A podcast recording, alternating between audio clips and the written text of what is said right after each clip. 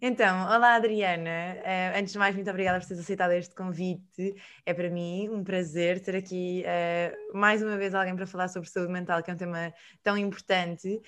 Antes de mais, queria um bocadinho que te apresentasses. Uh, portanto, és psiquiatra, muito especializada nesta área da saúde materna, não é? Olá, Margarida. Olha, agradeço imenso também aqui o convite, porque é sempre, para mim, muito bom falar sobre saúde mental e, em particular, sobre saúde mental da mulher, que é uma área que eu me interesso particularmente. Um, sou psiquiatra, como disseste, atualmente estou a trabalhar no Hospital de Cascais um, e também no PIN em Lisboa. E uh, como gosto particularmente desta área da saúde mental da mulher, uh, tenho dedicado uh, especialmente a ela, em particular a esta fase tão crítica para o aparecimento ou agravamento de doenças psiquiátricas, que é a fase perinatal, portanto, da gravidez e do puerpério. Sim, realmente, eu tinha visto aqui que, que estima-se que cerca de um quinto das mulheres tenha depressão, não sei se é uma estimativa assim tão uh, específica, mas pronto, que, que, uma, que uma, uma parte significativa das mulheres tenha uma depressão no período da gravidez e do pós-parto. E a verdade é que desde sempre que se refere a este período como um estado de graça, não é? Portanto, é um, um período teoricamente muito feliz. Um, mas será que existe uma pressão assim uma pressão social muito grande para este ser um período extremamente feliz uh, e existe algum, algum preconceito para que, uh, contra, contra as queixas durante a gravidez? Achas que, que as grávidas são quase obrigadas a estar felizes porque é também aquele estado de graça e elas têm de estar felizes? Olha, uh, ainda bem que, que, começamos por aqui porque é exatamente como, como estás a referir, portanto, a, a experiência da maternidade não é linear para todas as mulheres, não é? Portanto, há, há mulheres que experienciam tristeza e ansiedade durante esta fase da vida. E é uma fase de grandes mudanças e de necessidade de adaptação e também de gestão de expectativas, não só da própria mulher, mas também da família, da sociedade que espera que a mulher desempenhe exemplarmente todos os seus papéis de mãe, de profissional, e uh, acho que se encara muito esta fase da maternidade, da gravidez e da maternidade, como algo que é inato às mulheres, quase como se tivessem nascido uh, já predestinadas para desempenhar esta função exemplarmente e sem, sem vacilar.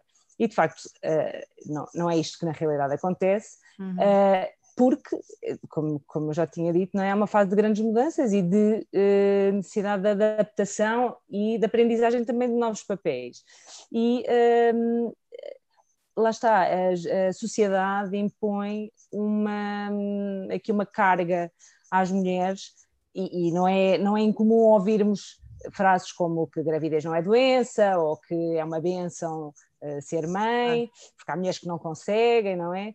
E, e, e isto cria uma pressão muito grande nas mulheres, sobretudo uh, para verbalizarem ou até para sentirem que podem sentir, passa a redundância, uh, uh, tristeza, ansiedade, ou, experienciar esta fase como com sentimentos negativos e, uhum. portanto, um, não é incomum este assunto ser um bocadinho tabu uh, e as pessoas não falarem sobre isto. Sim, e, quase... eu até vejo isto mesmo na minha vida pessoal, uh, porque não, não é um tema, e, e, e, eventualmente antes de ser mãe, acho que nunca tinha falado com amigas já mães sobre estas questões. Acho que é um assunto que não se fala.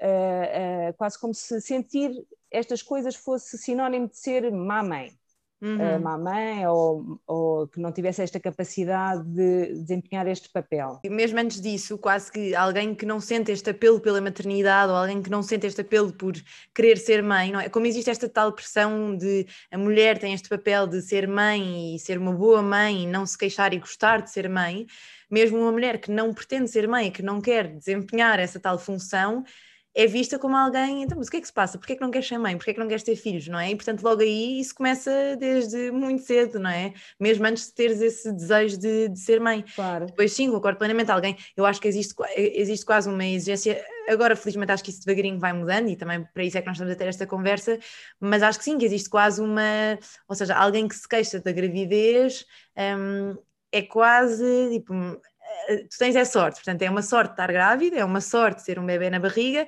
ainda bem que isso está a correr bem, portanto não te queixes. Olha, ainda bem que o bebê está saudável, claro, é não te queixares. Claro. Azar tem aqueles que a gravidez não corre bem ou que não conseguem claro. engravidar, não é?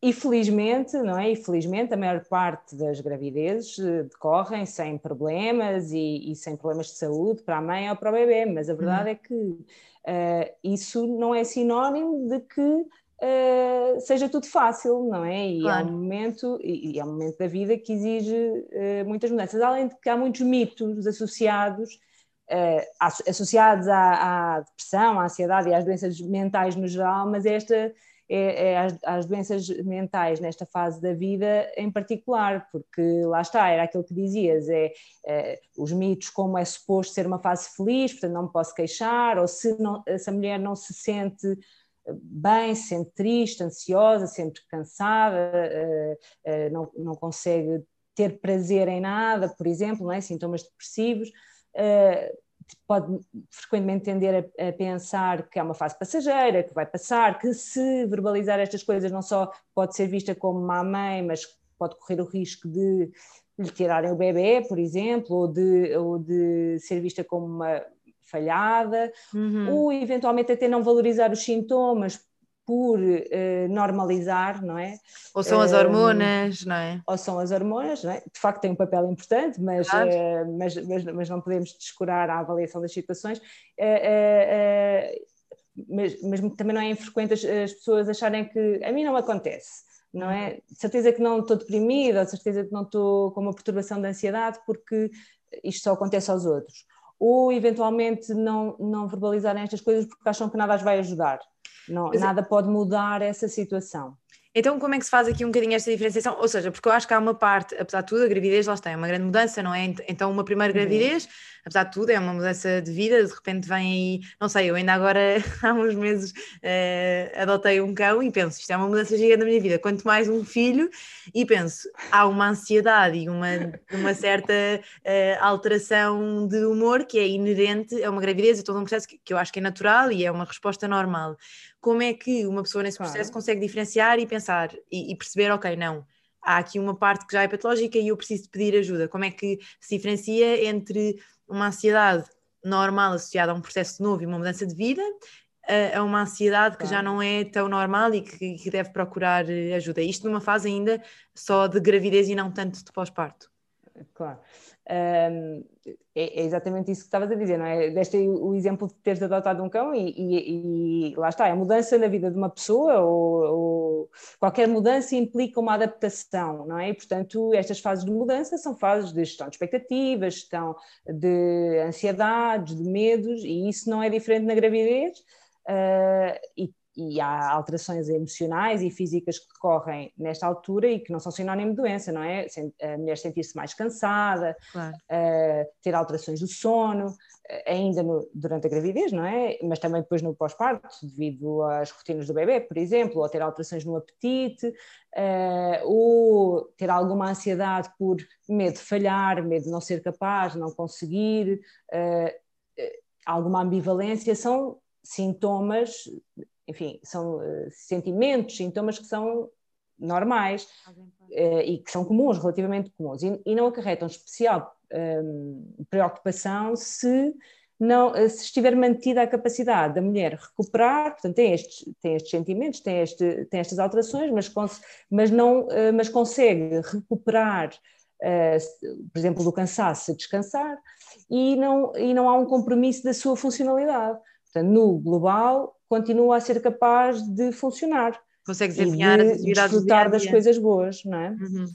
Exato, e desempenhar as atividades do dia a dia. Uh, portanto, e, aqui no fundo, isto é a, a, principal diferença entre o que é considerado doença, o que é considerado normal e o que é considerado doença, não é? Porque as, estas perturbações mentais mais comuns, a depressão e a ansiedade, estão num contínuo com uh, com uh, uh, sintomas, emoções que são normais. É normal às vezes sentirmos tristes ou sentirmos ansiosos, e isso não significa que estamos que temos uma depressão ou que temos uma perturbação de ansiedade. E, portanto, aqui a, a principal diferença tem a ver com a, a, persistência dos sintomas no tempo, a maior parte do tempo sente-se triste, sem gosto nas coisas ou com uma preocupação constante que, não, que a impede de fazer a sua vida normal.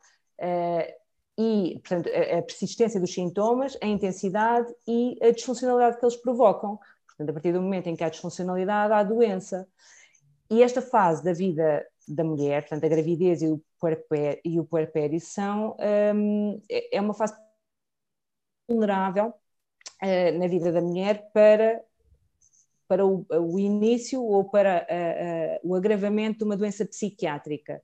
E quando falamos de período perinatal, que por acaso foi uma coisa que nós esclarecemos logo, mas é, acho que é, é importante, é? Acho que vai desde a concepção até, claro, até porque as classificações das doenças psiquiátricas Uh, portanto, é a Classificação Internacional das Doenças, a, a CID e a, D, e a DSM, a, a, Classificação Americana, são um bocadinho discrepantes uh, na consideração do período perinatal, mas na verdade, na prática clínica, é, é, considera-se que este período perinatal vai desde a concepção até ao, até ao primeiro ano de vida da, da criança.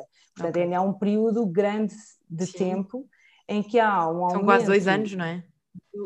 exato, em que há o aumento do risco para, para o desenvolvimento de, de uma doença psiquiátrica, particularmente a depressão e a ansiedade, que são, que são as mais comuns.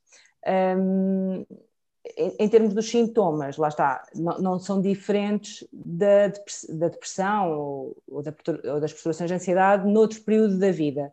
Portanto, os sintomas são idênticos. Uh, e o que, o que, caracteriza, o que diferencia o serem normais e, e, de adaptação à mudança ou patológicos tem precisamente a ver com esta questão da duração, da intensidade dos sintomas e da disfuncionalidade que eles provocam. Uhum. Mas isto é, por acaso é interessante, porque às vezes sabes que eu sinto que há muita gente que sente que as coisas vão melhorar ou quando tiverem filhos, ou as coisas vão. Não sei se às vezes é o oposto, mas, mas eu sinto que há pessoas que isto acontece-me em consulta às vezes ver uh, pessoas que sentem que quando tiverem filhos ou quando pronto, quando estiverem grávidas, que as coisas vão acalmar, vão ficar menos tristes ou menos ansiosas, mas, mas então às vezes acontece o contrário, não é? Às vezes isto despoleta ou agrava os sintomas. Sim, mas estás a falar se já tiverem sintomas previamente, é isso? Sim, ou seja, eu sinto que, quer dizer, isto é como, até acontece, por exemplo, alguém que está a tentar engravidar há muito tempo, e isso até era uma das minhas, uh, das minhas perguntas a seguir, que é, isto pode acontecer às vezes, ou seja, uma gravidez muito, muito, muito, muito desejada, também, eh, porque uma pessoa pensa, então a pessoa desejou tanto, tanto, tanto, tanto, tanto a gravidez e agora está triste e tem uma depressão durante o parto ou pós-parto. Não, esta pessoa não tem o direito quase de estar, mas isto também pode acontecer, não é? Claro, pode acontecer a toda a gente. Claro. É? Isto é quase como, enfim, eu às vezes faço o paralelismo eh, com outras doenças não psiquiátricas, porque às vezes é mais fácil as pessoas compreenderem também tem, e também tem um bocadinho aqui a ver com, com o tal estigma associado às doenças psiquiátricas uhum. e, e, também com o facto dos, da maior parte dos sintomas estarem num contínuo com sintomas que são normais. Uh, uh, mas quer dizer, toda a gente poderá estar em risco de ter uh, outro, uma, uma, doença cardiovascular ou, ou, diabetes, por exemplo, claro. não é? Porque as doenças não dependem de um só fator. a maior parte das doenças psiquiátricas e das doenças médicas em geral são, multi, são de causa multifatorial, não é? Portanto, dependem de vários fatores, uma combinação de fatores.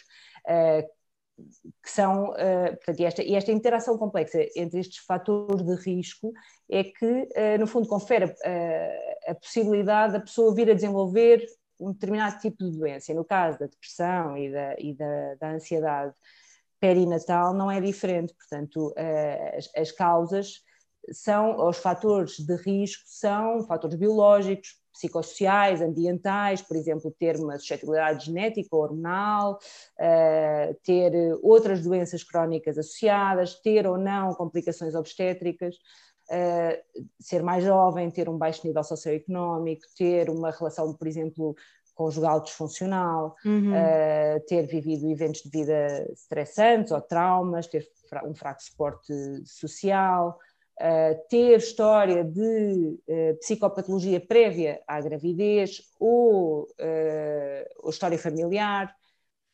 baixa autoestima, abuso de substâncias, traços de personalidade mais vulneráveis, portanto, no fundo, são fatores de risco que conferem, uh, uh, uh, que aumentam o risco claro. de poder vir a ter ou não uma doença psiquiátrica. Portanto, mesmo uma pessoa que tem uma gravidez que foi muito planeada, claro que, e agora uh, importa também dizer isto, não é? há fatores de risco para desenvolver a doença, mas também há fatores protetores, e por exemplo, o facto de ser uma gravidez desejada é um fator protetor, claro. ou ter um bom suporte familiar. Uh, mas não é um fator único, a gravidez até pode ser muito desejada e correr tudo lindamente e não se identificar propriamente um fator uh, causal direto, não é? Que a pessoa consiga identificar, ah, isto correu mesmo mal, é por isso que eu estou assim. E desenvolver na mesma um quadro depressivo e ansioso nesta fase Pronto, da vida. Mas eu acho que isso... também de fatores hormonais e, e, e físicos, vá. Exatamente, mas é que isso é que é importante dizer, não é? Porque às vezes eu, eu acho que a pessoa quase que, que pensa, bolas, mas então eu tive anos e anos à espera deste, então eu acho que isto até se nota em casais às vezes que estão muito tempo à espera a tentar engravidar e depois quando engravidam e, e, de repente, se calhar as expectativas não são exatamente, aquilo não corre exatamente uh, da forma que queriam. E, e, portanto aí se calhar desvalorizam mais os sintomas porque pensam, não, é impossível, quer dizer, eu não posso estar triste, isto não pode, eu não, eu não posso estar com uma depressão quando desejei isto durante anos e anos e anos, e aí então faz, faz ainda mais sentido estar atento, não é? Claro. E ainda aqui quando falas dos fatores de risco, achas que este facto de, existir, de existirem, se calhar, tantas expectativas em relação ao pós-parto, e então agora com as redes sociais, não é? É tudo tão pintado de forma tão feliz e nós vemos os bebés, é tudo perfeito. Quer dizer, eu acho que agora também há uma versão mais real, é verdade. Uh, mas ainda assim há muitas famílias perfeitinhas e muitos bebés bonitos e muitas. Isso, isso se calhar. Hum, ajuda aqui um bocadinho ao facto, ou seja, das pessoas terem uma expectativa um bocadinho irreal daquilo que é o parto, a gravidez, o pós-parto, uh, ou acaba por não fazer grande, grande diferença? Não, é assim, eu acho que diferença faz, não é? Portanto, no fundo é mais um fator aqui a concorrer para o risco de poder ou não ter uma, uma depressão na gravidez ou no pós-parto, ou uhum. uma perturbação de ansiedade. Mas é importante não esquecer que a, a depressão e a ansiedade ou, ou, as perturbações depressivas e ansiosas são doenças do cérebro. Uhum. Um órgão que é responsável por estas doenças.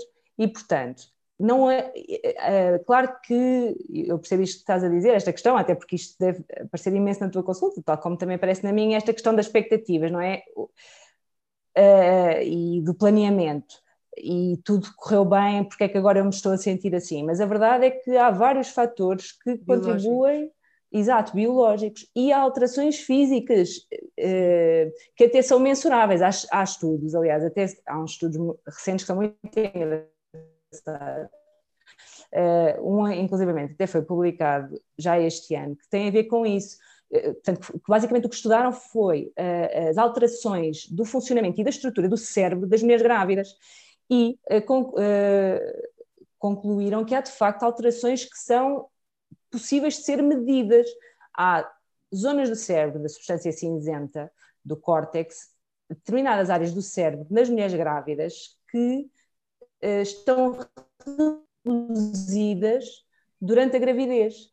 E isso é possível de ser medido e até é possível distinguir, uh, classificar as mulheres grávidas, dividi-las entre grávidas e não grávidas, ou que já estiveram grávidas, uh, só com base na avaliação de, portanto, destas áreas do cérebro com uma capacidade, com uma precisão superior a 95%. Portanto, há de facto alterações estruturais uhum. e do funcionamento do cérebro, e isso, é, enfim, é, é, dependente de vários fatores, mas também dos Sim, fatores mas... hormonais e das hormonas sexuais, que têm um papel aqui muito importante. Daí que esta fase, portanto, de perinatal é uma fase de vulnerabilidade para o aparecimento destas doenças, mas todas as fases da, vida da mulher em que há eh, importantes variações das hormonas sexuais, por exemplo, são, são fases também eh, de especial risco, por exemplo, Depois a, a, a, a menopausa, exatamente, ou a adolescência, ou até, em algumas mulheres, as fases do ciclo menstrual.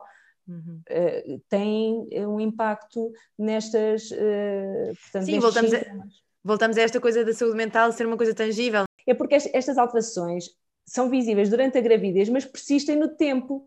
E os estudos de follow-up uh, a dois anos e até a seis anos continuam a mostrar alterações cerebrais e continua a ser possível separar uh, ou identificar as mulheres que já tiveram grávidas das que nunca tiveram grávidas só com base nas imagens Ai, de ressonância magnética funcional cerebral. Não sei se isso é bom ou se isso é assustador.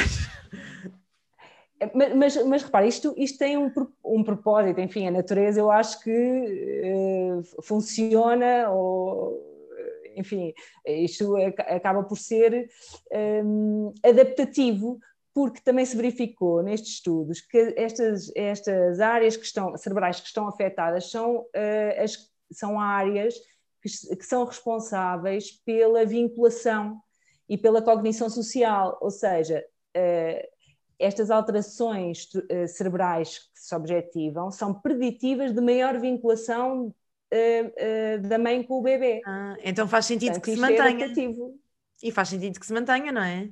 Mas, mas esse, esse estudo falou há seis anos, foi, foi, foi publicado este ano, já em 2021, numa revista internacional, na Brain, na Brain Sciences.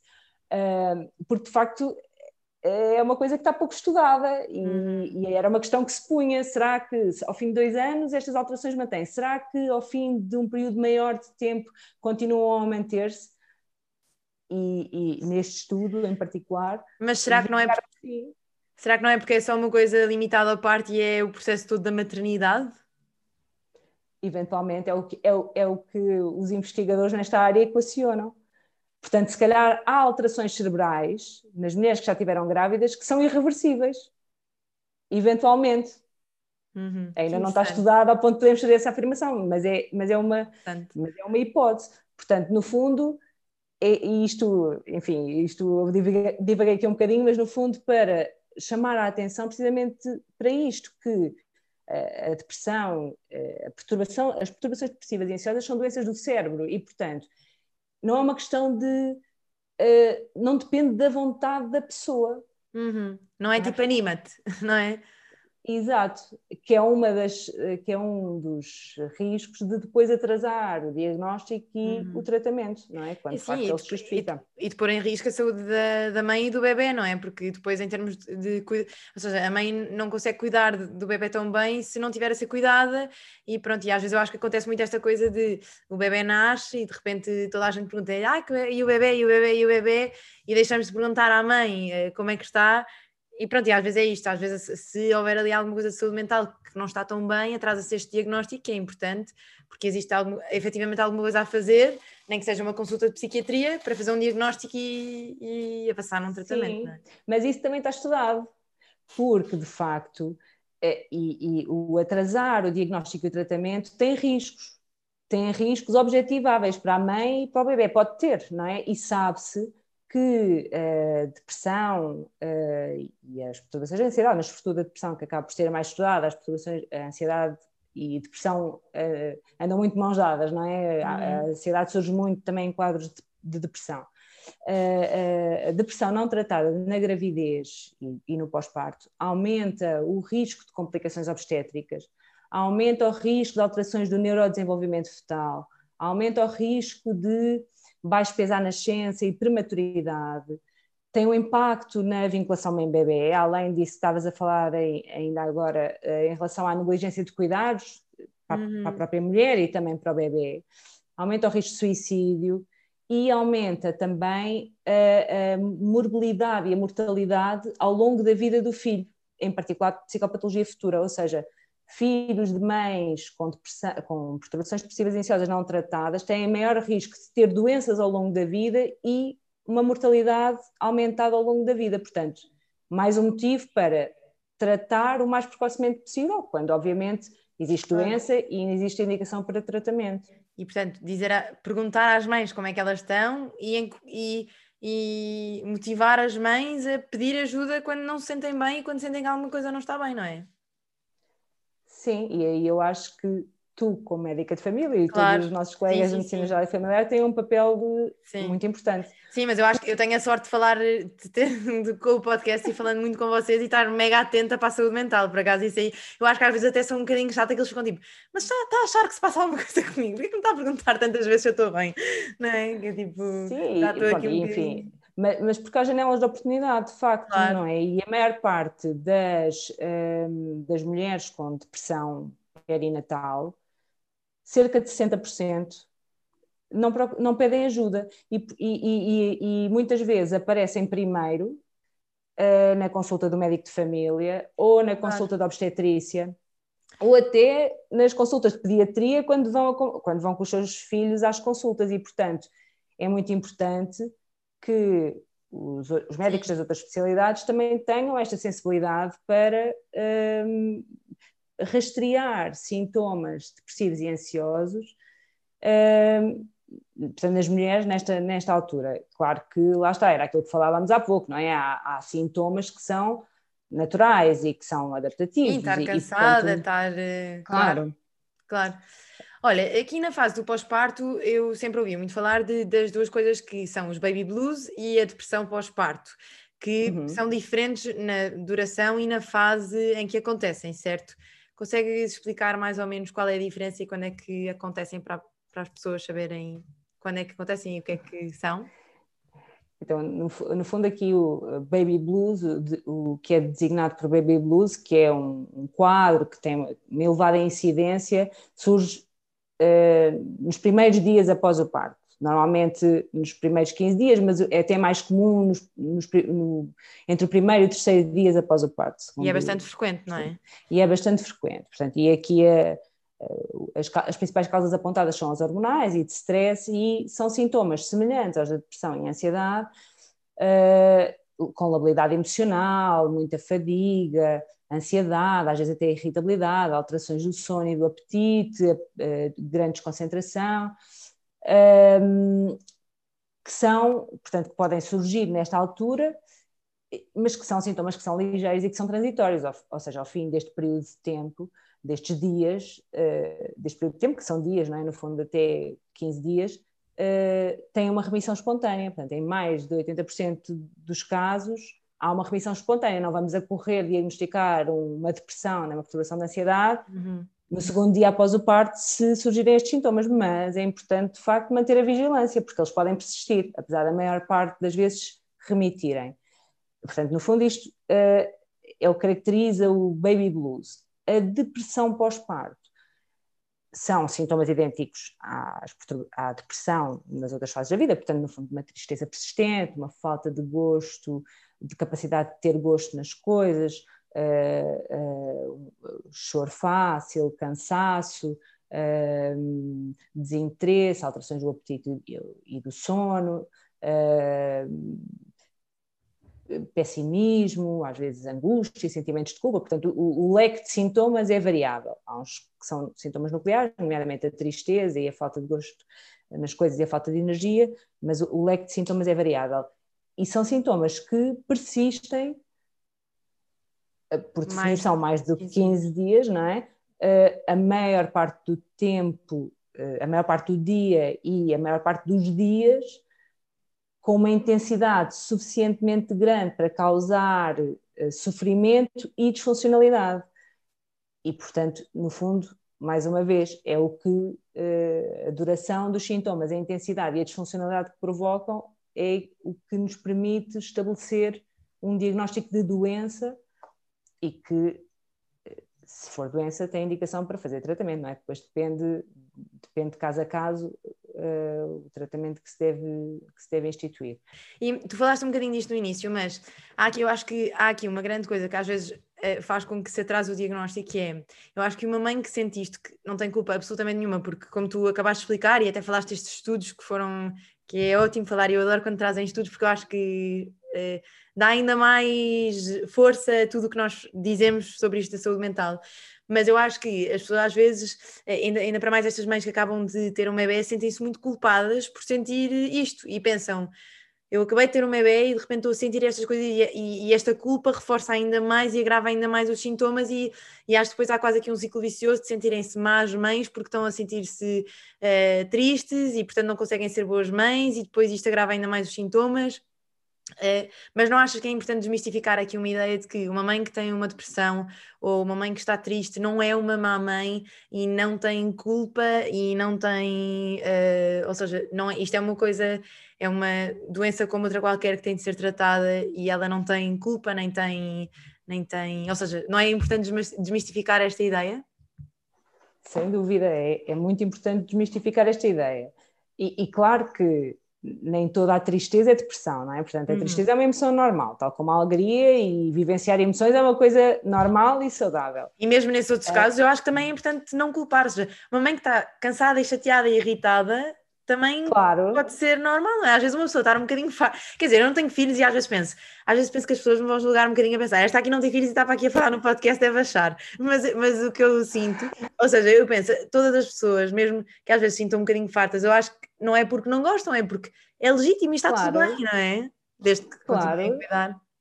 Sim, obviamente, não é? Mas lá está, aqui é importante, é, sem dúvida que é importante desmistificar, sobretudo para não atrasar o tratamento, e porque é muito comum as próprias pessoas irem uh, justificando, não é? Ah, é normal sentir-me assim, não, não, estou a dormir, estou cansada, ah, isto vai, vai passar, não é? Agarrarem-se muito a estes mitos, que são depois, acabam muitas vezes por ser reforçados também pelas pessoas que, que estão à, à volta da, da mulher, família, amigos, que vão também desvalorizando uh, e normalizando os, os sintomas e, uhum. uh, e muitas vezes, não é? Com aquelas expressões do ah, isso, esta fase da vida é espetacular, uh, Sim, aproveita.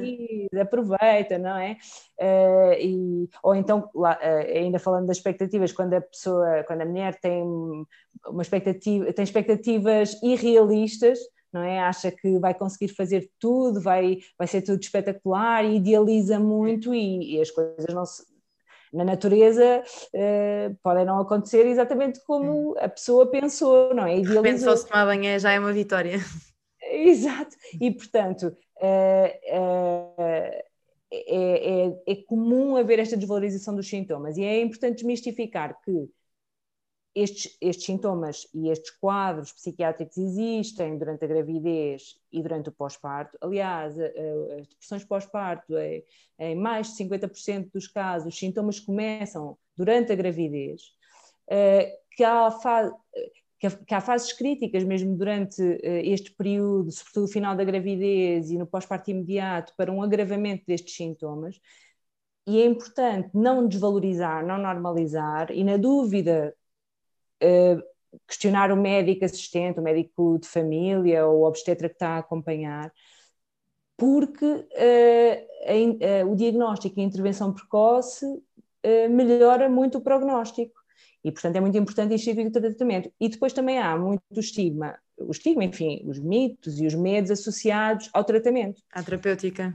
Que já existem fora desta, desta fase da vida Portanto, muito mais nesta fase da vida vão existir, é que vão ficar, as pessoas vão ficar dependentes da medicação antidepressiva, ou que não se, pode, não se pode fazer medicação durante a gravidez ou durante a amamentação, que não é verdade. Existem uh, fármacos que demonstraram ser seguros, além de eficazes, no tratamento destes sintomas na gravidez e depois na fase do pós-parto, uhum. uh, no caso da mulher estar a amamentar.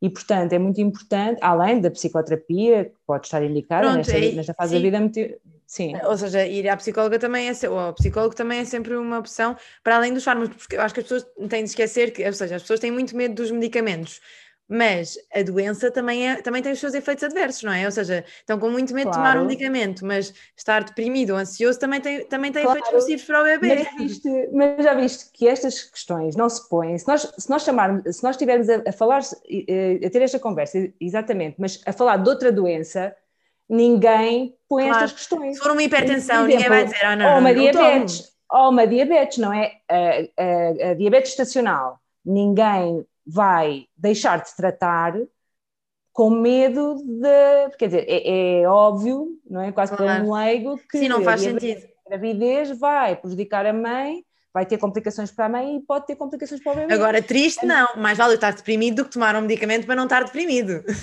Pois, mas uh, como vimos, como já vimos, e não me querendo estar a repetir, mas acho que é importante só no fundo para uh, reforçar aqui uh, esta é, é, desmistificar vá, esta, esta, estas ideias erradas que a, a depressão e a, as perturbações de ansiedade não tratadas durante a gravidez e o pós-parto acarretam complicações para a mulher e para o bebê também. E, portanto, e, e os fármacos que se usam uh, durante esta fase, não é? portanto, no fundo, foram estudados uh, e, e, há, e, portanto, há, há um suporte, uh, uma base científica para, portanto, de segurança para poder usar determinados fármacos durante este período da vida. E o risco de usar os fármacos é menor, é menor acaba sempre por ser menor do que o risco de estar doente. Exatamente. Não é? Por isso é que é tão importante pedir ajuda. Sim, às vezes só o acompanhamento psicoterapêutico chega, outras vezes não, mas é importante é ter o acompanhamento psiquiátrico e deixar que um médico, um profissional de saúde saiba decidir isso e saiba avaliar isso. Isso é que é, é, que é importante. Claro, e, uh, e, e, porque, é assim, quase invariavelmente, se há doença, tem que ser instituído tratamento farmacológico, independentemente de, obviamente, poder uh, ser complementado com uma intervenção psicoterapêutica eh, também, eh, não só na, na, depressão perinatal, mas, mas também, essencialmente, porque, obviamente, durante esta fase, não só os psicofármacos, mas todos os fármacos, queremos uh, tentar evitar o uso de fármacos uh, que não sejam necessários, obviamente, não é? Claro. E em doses, e sempre na dose mínima eficaz, mas é importante tratar. Claro. E quando há doença, tem que instituir tratamento farmacológico. Um, mas pronto, é importante desmistificar também a terapêutica, claro. porque não causa, os antidepressivos não causam dependência e, eh, e podem ser usados, alguns, claro, durante a gravidez e durante a amamentação.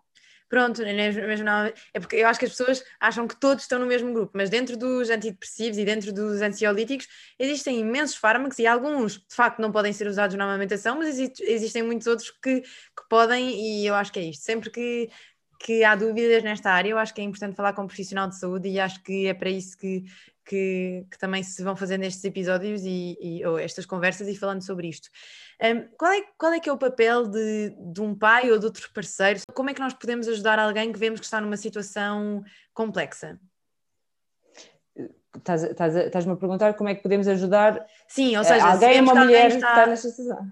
Sim, Sim, sim, não, ou seja, se vemos que alguém está, que achamos que está demasiado triste, está demasiado em baixo e que, uh, ou seja, que perguntas é que temos de ter, o que é que achas que não devemos, é só sugerir ir ao médico ou há assim alguma ajuda específica que devemos ter ou é só mesmo estar lá e sugerir ir ao médico?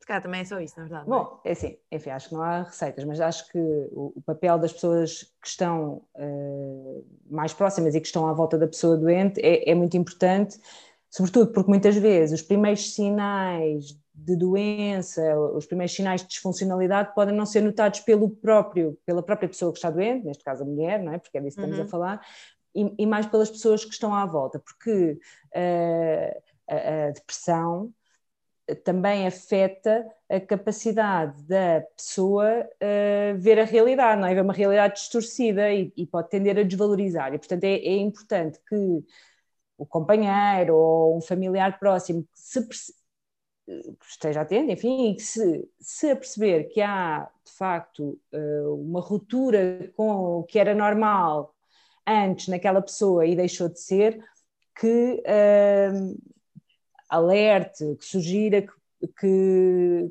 que procure ajuda. E, e, sobretudo, se a pessoa se queixar, se a mulher se queixar, valorizar os sintomas. Não desvalorizar os sintomas nem normalizá-los, porque uh, uh, a, a, pessoa tomar a iniciativa, não é? Sobretudo a mulher nesta fase da vida, com todos os estigmas que há associados a dizer coisas negativas na gravidez e na maternidade. Se a mulher tiver a coragem, é que podemos dizer assim, de uh, verbalizar que não está bem, no fundo está a pedir ajuda e, portanto, é muito importante que as pessoas que estão à volta não desvalorizem e não Sim. reforcem aquela ideia do que ah, isso vai melhorar, tens de ter força de vontade, que é o uhum. que se uhum. costuma às vezes dizer, ninguém diz Sim. a uma pessoa que tem uma perna partida que tem de ter força de vontade claro. para correr, não é? Claro, vá mesmo. está partido, mas tu. Exato. E, e isto é muito importante também, porque às vezes este papel apoiante do companheiro, da companheira, ou da, do, uhum. dos pais, dos irmãos, enfim, dos amigos, pode ser decisivo na, uh, na procura de ajuda claro. e na adesão ao próprio tratamento. Porque se, se reforçar o estigma associado à doença e associado ao tratamento, mais facilmente a pessoa que está doente tende a não a uma forma de reforçar negativamente que não para não cumprir para não cumprir claro. o plano terapêutico. Mas pronto, em, em, em termos de, de apoio, quer dizer, no fundo é validar os sintomas, não os desvalorizar, uh, uh, reforçar a necessidade de procurar ajuda e de manter a adesão ao tratamento e de ajudar a pessoa, enfim, a manter as suas rotinas, porque nós sabemos que as pessoas quando estão com depressão ou quando têm uma perturbação de ansiedade grave, muitas vezes deixam de ter vontade de se levantar à mesma hora, fazer, a sua, higiene, fazer, a sua, higiene, fazer a sua higiene, por exemplo. Isto não é uma questão de força de vontade. E, portanto, claro. ajudar a pessoa a manter estas rotinas também pode ser uma forma de ajudar. Claro, sim, depois há aqui uma coisa que é às vezes é, a, própria mãe, eu acho que tem algumas. É aquela coisa que falávamos no início, ou seja, a própria mãe já, já acha que quer ser uma super mãe e, e, e quando o bebê chora, se calhar já sendo responsável e pensa: porque é que ele está a chorar? Porque é que eu não estou a conseguir acalmar? Porque é que eu não lhe estou a conseguir dar de mamar? Porque é que eu não. O que é que eu não estou a fazer bem, não é? Porque a culpa é minha, a culpa se calhar não é do pai. A mãe pensa sempre: porque é que eu não estou a conseguir fazer bem? Eu não sou uma boa mãe. E portanto, se calhar depois o pai também ficar a olhar para, para a mãe a dizer: então, mas porque é que tu não estás a conseguir? Não é suposto tu conseguires, tu é que és a mãe. E portanto, ter ali um pai que dá apoio, eu acho que é uma parte importante só para não ser mais uma coisa, não é? Numa mãe que já está com muita culpa e muito, muitas dúvidas, acho que isso é, é importante. Claro, um, até porque a, a, a relação afetiva uh, com o pai estável e, é um fator e, e, mesmo estar, e mesmo estar casado ou estar unido de facto são fatores protetores para uh, depressão e ansiedade nesta fase da vida. Portanto, claro. se o pai é uma pessoa que está presente que ajuda. tem esta atitude apoiante, vai ser obviamente mais positivo. Lá está, nem que seja para a mãe ter tempo para si, para, para, para conseguir pensar e, e é isso. Sim, eu acho, eu acho que estas conversas são sempre importantes, de facto, para, para normalizar um bocadinho a conversa da saúde mental, porque eu acho que Uh, sempre que eu tenho estas conversas eu penso, ah não, a saúde mental já está um bocadinho mais normalizada e nós já falamos mais sobre o assunto, mas depois percebo que não, porque cada vez que eu penso em, em, em, não sei, em falar sobre ir ao psicólogo ou ir ao psiquiatra, sinto que ainda é um bocadinho estranho, ainda é um bocadinho um assunto tabu e acho que as pessoas ainda, ainda, é, ainda é Acho que ainda é muito. Eu também sim. acho que sim. Só que acho que depois entramos aqui neste nicho, é como nós já falamos muito sobre a saúde mental e acho que apesar de tudo em, em, nos cuidados de saúde primária já se fala mais sobre isto, pelo menos na minha prática clínica, e vocês então psiquiatras, é, não é? Para o nosso cada dia. Sim. E então depois ficamos aqui um bocadinho iludidos a pensar, ah não, isto fala-se muito sobre isto, mas não, as pessoas desvalorizam imenso, tem muita gente que devia Sim. ir e que não vai porque acha que é malucos. Então na saúde materna há muitas grávidas que não, não, não falam sobre o assunto e que acham que não, que é normal, uh, porque estão grávidas, então é normal estarem, ah isto pronto, Sim. mas é normal. Mas eu, é. pronto, eu sou suspeita, não é? Eu sou suspeita porque acho sempre que é sempre importante falar de saúde e de doença mental, não é? Não é a mesma coisa. E, portanto, acho sempre que é importante, mas, mas concordo plenamente com o que estás a dizer. Acho que uh, fala-se mais, e ainda bem, mas continua a haver muito estigma, quase como uma coisa que está um bocadinho enraizada na nossa sociedade hum. e que depois é perpetuada Uh, até um bocado assim, uh, não digo inadvertidamente, mas quer dizer, uh, pela ideia que passa ainda na, nos filmes, no, de, de, enfim, uh, na arte. Nas campanhas publicitárias. E, exato, mas, mas, também uh, dentro de, de, profissionais de saúde também continua a haver. Claro, ah, tenho... mesmo quando dizem que não há. Não é muito, claro. quer dizer, uh, se, se, tem um problema qualquer de saúde e está a fazer um psicofármaco, mas está a fazer mais 10 outros fármacos, a culpa uh, provavelmente é Sim. do fármaco da psiquiatria. Oh, é tão simples quanto um médico que vai ao psicólogo ou um médico que vai ao psiquiatra. Ah, são os piores. São, é, é, é um médico ah, são, que, são. ui, bem, ah, mas aquele, aquele vai ao psicólogo, ah, mas sabes que ele anda no, sabes que ele anda no psiquiatra. Portanto, eu acho que isto, enquanto ainda isto ainda acontecer entre a classe médica, é porque alguma coisa está. Ou, aliás, basta nós vermos, nós quando vemos um doente que tem algum tipo de doença mental, tem logo um rótulo de ah, mas ele tem não claro. sei o quê. E portanto as coisas começam logo aí, e, e, a partir do momento em que isto não mudar, mas também é um treino, ou seja, eu também reconheço que às vezes ainda tem um claro. de estigma, portanto, claro. é uma coisa que nós temos e, treinar. E é, e, é, e é uma, enfim, eu concordo contigo. Há coisas que nós conscientemente dizemos, ah, não, eu não, eu não tenho, não tenho esta ideia, não estigmatizo, mas depois, sem querermos, podemos também estar a perpetuar isto, não é? Coisas tão simples como usar o nome das doenças como adjetivo. Uh, é, é, o doente deprimido, ou, Sim. não é? Não, ou depois, ou depois é, é isso, ou, ou, é isso, ou o tempo era aquilo que o Gustavo também diz isto muitas vezes, não é? De, de usar, chamar as pessoas um, ou chamar o tempo esquizofrénico, ou chamar o tempo, um, enfim, bipolar, coisas assim, não é? Que não fazem sentido absolutamente nenhum. Olha, Adriana, eu espero Sim. que muitas grávidas ouçam este podcast e tenho a certeza que muitas vão ter interesse em, em ter consulta contigo, porque, uh, quer dizer, espero, espero que não, porque espero que não muitas precisem, mas ao mesmo tempo, se alguma precisar, onde é que te podem encontrar e, e hum, como, é que, como é que podem marcar consulta contigo? Olha, espera, eu, eu, achei engraçado dizer, espera, eh, esperas que não muitas, porque não muitas precisam, mas a verdade é que a doença existe e é muito prevalente. Verdade. É? É, é, sobretudo a, a, é uma prevalência de a 12 a 13% durante a gravidez, na depressão, e até 20%, não é? Um quinto, como disseste no início. Estou a, pensar em todas, estou a pensar em todas as grávidas que eu vejo na consulta que provavelmente não rastreei devidamente. Portanto, uh, uh, 20% é um quinto, uhum. não é? É uma, é uma quantidade. Portanto, mas pronto, uh, o importante é estar atento aos sinais e uh, estabelecer um diagnóstico precoce, se, uh, portanto, para iniciar o tratamento no caso de, de se justificar. Mas talvez me perguntar onde é que eu trabalho. Onde podem encontrar mais facilmente é no PIN, em Lisboa, um, que é onde eu faço consulta. Uh, é. E tem. Diz isto. Eu ia dizer que se procurarem nas redes sociais, no Instagram, no. Tu também tens um Instagram onde falas também deste, muitos destes assuntos, não é? Onde também vais divulgando informação sobre a saúde mental sim. nesta. Eu nesta confesso que eu, eu comecei no Instagram há pouco tempo, mas, mas sim, tenho tentado estar mais assídua. tenho, tenho, tenho, tenho tentado estar mais assídua, porque acho que é muito importante a comunicação em saúde e, e em particular em saúde mental, no fundo, que é a minha área de especialização. Concordo plenamente. Olha, Adriana, eu gostei imenso, foi mesmo um prazer e aprendi imenso. Adoro estes. Estou sempre a dizer eh, eh, isto quando, quando acabo um podcast e sinto que passou a voar e que aprendi e penso, bolas, que bom, e que já vou aplicar coisas destas na minha consulta, é sempre um prazer. Uh, e pronto, aprendi muito, Olha, muito, por isso, obrigada do fundo do coração. Obrigada eu, também gostei imenso desta conversa. Um, pronto, espero que tenha sido útil. Um, ah, foi super, super, super. E pronto, sempre que quiseres voltar e que tiveres outras coisas para partilhar, és super bem-vinda e a porta porque, está aberta. Porque eu vejo grávidas, que é uma área que eu gosto, mas eu, eu vejo, outra, vejo outras, outras patologias também e gosto de outras áreas da psiquiatria também. Ai, e, sim, tu estás à vontade. Se for para falar de, de doença mental, eu. Claro que sim, sempre muito bem. Terei a minha disponibilidade, porque acho que é mesmo muito importante e, e, e aprecio a tua.